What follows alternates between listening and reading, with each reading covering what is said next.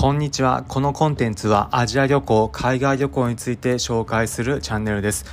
海外旅行、いろいろなところ行くのが好きだという方、またアジア各地、現地のリアルな情報、生の情報、日本人目線で気になるという方、ぜひ参考にしてみてください。今回は音声配信、なぜ海外現地からでも発信するのかというテーマでお話しします。今回の放送第150回目の放送になります。これまで第50回だったり100回といった切り番回ではこのコンテンツ自体について紹介するような放送をしてきました。今回第150回の切り番回でこのコンテンツなぜわざわざ海外現地からでも発信しようと思って取り組んでいるのかということについてお話しさせていただきます。結論で言うと皆さんに現地生の情報リアルで楽しんでいただき皆さんももしも現地行かれる際は少しでも楽しい時間に過ごしていただきたいこの思いからです。まあ、というのも私自身これまで約海外60カ国近く特にアジア中心に渡航してきました。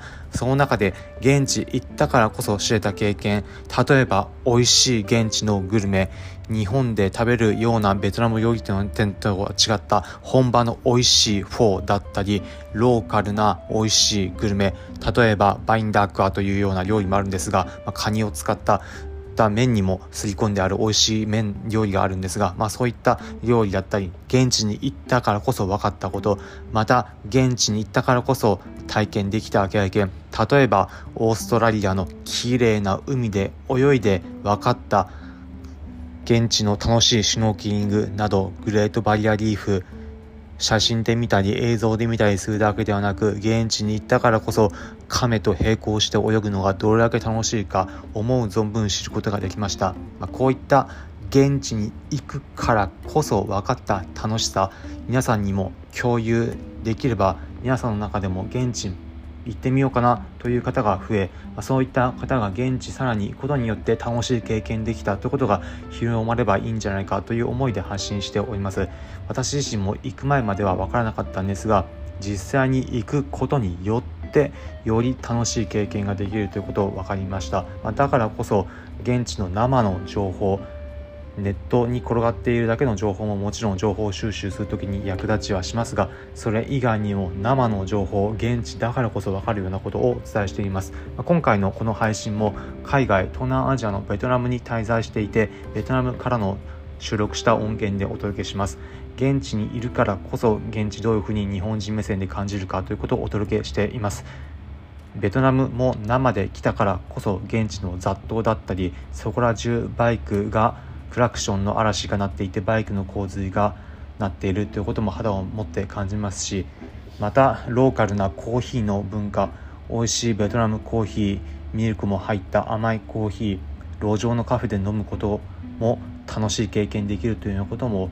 現地来たからこそ分かりました、まあ、そういったことを経験できるので現地でも少しでもこういった思い届けたくてわざわざ海外現地からでも発信しているというのがこの音声配信の趣旨になります。現地から配信している思いになります、皆さん少しでもこのコンテンツ聞いた方で現地行くの楽しそうだったり現地行ってみようという方またそういった時戦に少しでも事前に情報をインプットして役立てていただければ幸いです。皆さんも現地行かれる際もちろん十分時間取れる方はいるかと思いますが限られた時間の中で、まあ、少しでも楽しい時間をを、えー、過ごしていただく特にこの音声聞いている方日本語で聞いていてほとんどの方は日本人かと思いますので日本人目線でこういったことがあるとさらに楽しいということ少しでも参考になれば幸いです。ということで最後に今回のまとめです。今回は音声配信なぜ海外現地からでも発信するのかというテーマでお話ししました。結論現地生の情報日本人目線で聞いた方で少しでも現地楽しんで方楽しんでくださる方増えればなという思いで配信しております。今回の放送を聞いてへえだったり面白いと思った方は是非いいねの高評価ハートマークポチッと押してみてください。このコンテンツはアジア旅行海外旅行について紹介するチャンネルです。皆様が海外現地行く際役立つ情報をお届けします。例えば現地の美味しいグルメだったり現地のおすすめの観光情報また日本人目線でも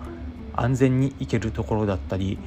気楽に楽しめる文化だったりまた格安で行ける航空券の情報